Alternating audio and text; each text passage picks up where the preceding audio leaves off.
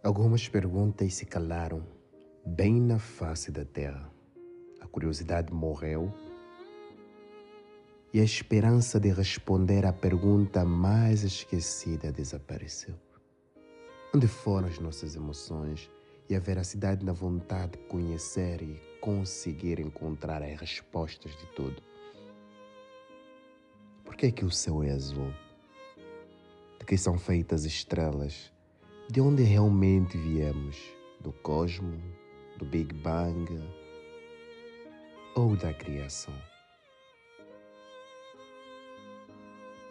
Porque a gente sorri sem saber o que é sorriso. Manifestamos caráteres de alegria e emoções sem saber o que realmente são emoções. Porque choramos quando sentimos dor sem saber o que realmente representa o choro. De onde vem esta capacidade da fecundação e da transformação do indivíduo? a um homem adulto ou a uma mulher veterana. Porque a gente tem os cinco sentidos e simplesmente andamos com os dois pés? Porque é que conseguimos criar a arte e a ciência, imaginar e pensar, sonhar, sorrir e chorar? Por que é que conseguimos entender a inteligência emocional? científica, estratégia e muito mais.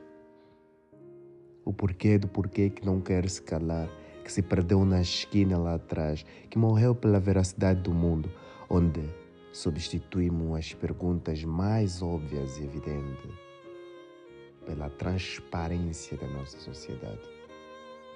Somos humanos, homens, a nossa forma intriga a natureza, como a natureza fica de corpo e alma aberta para que nós possamos perguntar e procurar as respostas nela. Nascemos como exploradores e pensadores, homens que viajam por intermédios de conexões cerebrais para dar resposta que muitas das vezes salvam milhões de pessoas. Então por que é que ficamos presos na busca de uma vida melhor? Na travessias arrogantes, pragmáticas e perigosas dos mares e dos oceanos? Por que é que a gente se perdeu nas notas com o símbolo de pessoas que já não fazem parte da nossa existência, cuja veracidade e os números dão poder a um homem?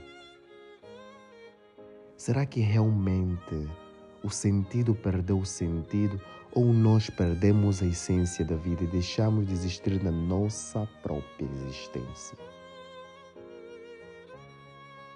Talvez eu seja um louco e me faça perguntas que o mundo não quer saber as respostas porque estamos ocupados em likes vermelhos, marcado pelo dedo mais usado de nossas mãos. Onde foram os livros?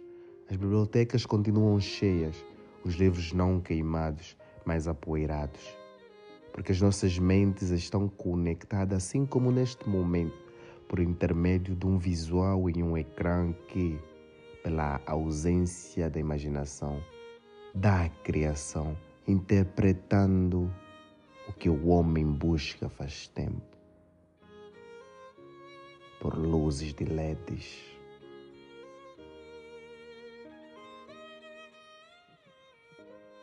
Eu me pergunto às vezes, o nosso humano, o ser lá dentro, o ser que nunca morrerá, que ficará, chamado alma, e a veracidade das nuvens que dão a profundidade nessa própria existência. O nosso eu interior. Os seres que se perguntam e lutam para sair dos nossos corpos das nossas mediocres imaginações cerebrais. Onde eles ficam? Será que ficam na cultidez ou na forma mais fraca da nossa visão? Será que eles deixam de existir pela nossa ignorância mental? Onde eles ficam no meio de tudo isso, do sigilo das perguntas sem respostas e das imaginações que morreram durante a queda das torres.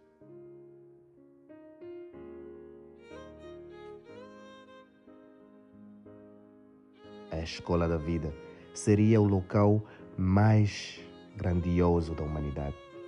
Porque eu acredito que os professores seriam as pessoas que aprenderam a viver na existência, dar coerência e eliminar a ciência para explicar o que não tem explicação, tentando usar o que a gente tem para dar doação às nossas próprias críticas, visões, perguntas sem respostas.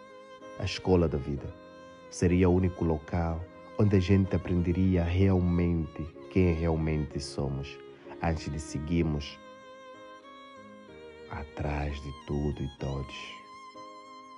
Definiríamos os sonhos, daríamos um significado mais ético e moral ao dinheiro. Falaríamos sobre o que nunca foi feito e nem dito.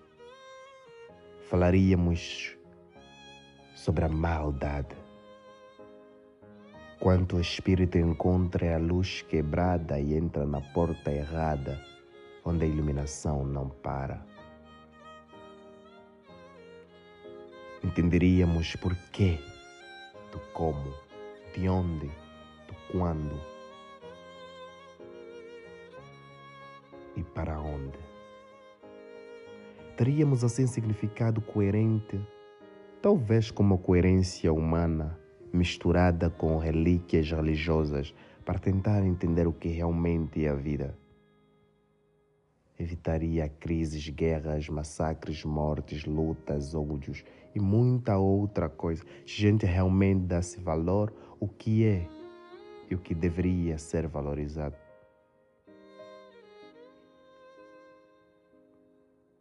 A escola da vida talvez seria a resposta mais coerente na coerência mais ardente das memórias mais sigilosas da vida. Eu não sei se um dia a gente vai tentar entender o que realmente vale a pena, mas ainda assim, Shalem Kiambot, Edson da Silva.